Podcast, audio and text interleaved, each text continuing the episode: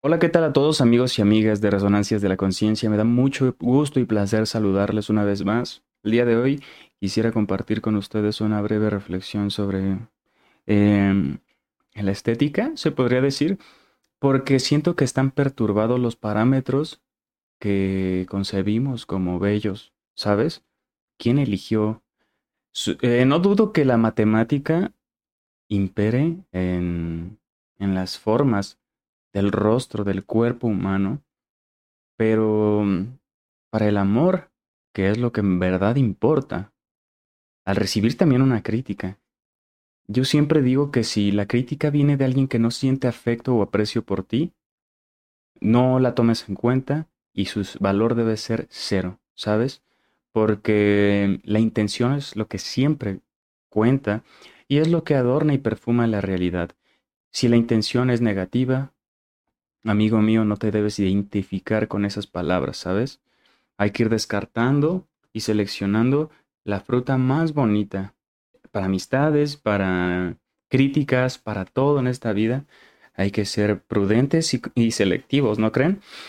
Y bueno, eh, a lo que voy con pervertidos los estándares de belleza es que constantemente eh, estamos viendo gente blanca en la tele anunciando pasta de dientes, cosméticos, em, no sé, tratamientos para el cabello, un sinfín de cosas que, que, bueno, nosotros creemos que ese es el estándar de belleza y, y comparado con nosotros, pues no tenemos los dientes perfectamente alineados, ¿sabes? Están un poco amarillos, desgastados, inclusive tienes muelas picadas, y dices, wow, entonces, si eso es el 10, ¿yo qué soy? No tengo esto, no tengo aquello, tengo el tabique desviado, mi cabello está un poco seco, ¿sabes?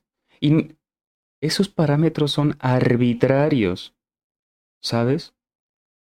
Cada quien tiene virtudes dignas de ser admiradas. Esta frase me encanta porque, bueno, tanto físico como emocionalmente o intelectualmente, eh, te comparto algo. La persona con el IQ más alto del mundo, no me acuerdo cómo se llamaba, pero Einstein tenía 120 de IQ y esta persona tenía 230, sabía 26 idiomas, al año ya sabía leer, ah no, a los dos años ya sabía leer, un periódico bastante eh, solemne y respetado de la época, pero ¿sabes para qué le sirvió tanto conocimiento? Para nada. O sea, no hizo grandes aportes, no. Bueno, sí, para el campo de, del agujero negro avanzó la teoría, pero de ahí en fuera no, no es como que esa mente tan grande eh, hubiese creado magia, maravilla, ¿sabes? También un gran poder, como diría el tío Ben, conlleva una gran responsabilidad. Entonces, bueno, yo creo que el valor y la medida de todas las cosas es uno mismo y aprendemos mucho de nuestros sentidos, si aprendemos a usarlos a nuestro favor de manera armónica, aprender a escuchar, aprender a ver, si aprendemos a interpretar las cosas exteriores desde el interior, dándole el valor y ponderándolo como realmente se debe, ¿no? Que lo que importa es lo de adentro, tu conciencia, estar bien, estar en paz y no exacerbarnos por estar felices y desbordantes, sino estar mesurados y saber interpretar las cosas una fuerza desmedida mm, a veces te hace sufrir, ¿sabes? Una fuerza desmedida ni por el regocijo ni por la tristeza, sino estar en paz, estar en quietud, ¿sabes? Eso es lo que debemos aspirar y sabernos hermosos y sabernos virtuosos, porque yo creo que eso a eso venimos aquí a la tierra aprender demasiadas cosas eh, a desaprender otras tantas y a cambiar de opinión, de punto de vista, a reinventarnos las veces que sea necesario, ¿sabes?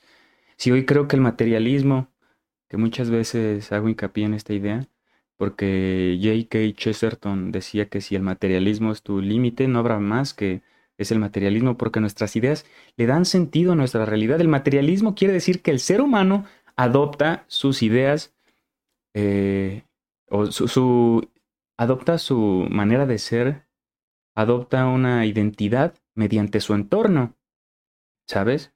Y sí, su entorno material influye, su círculo de personas como la familia, los amigos, eh, la escuela al que vas, eh, tu demografía, que es donde naciste, dónde, en qué ciudad te empleas.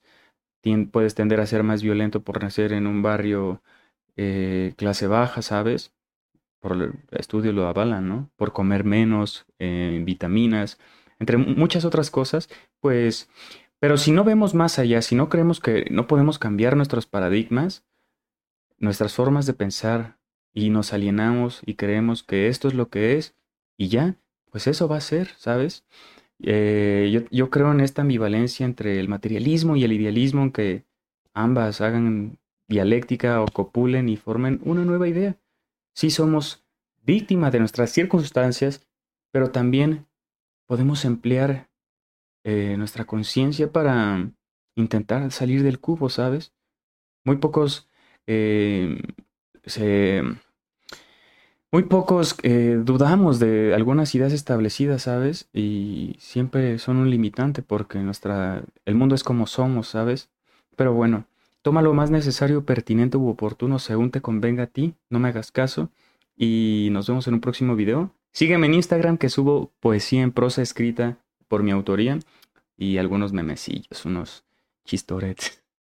Nos vemos, te quiero mucho y te mando un beso y un abrazo. Adiós.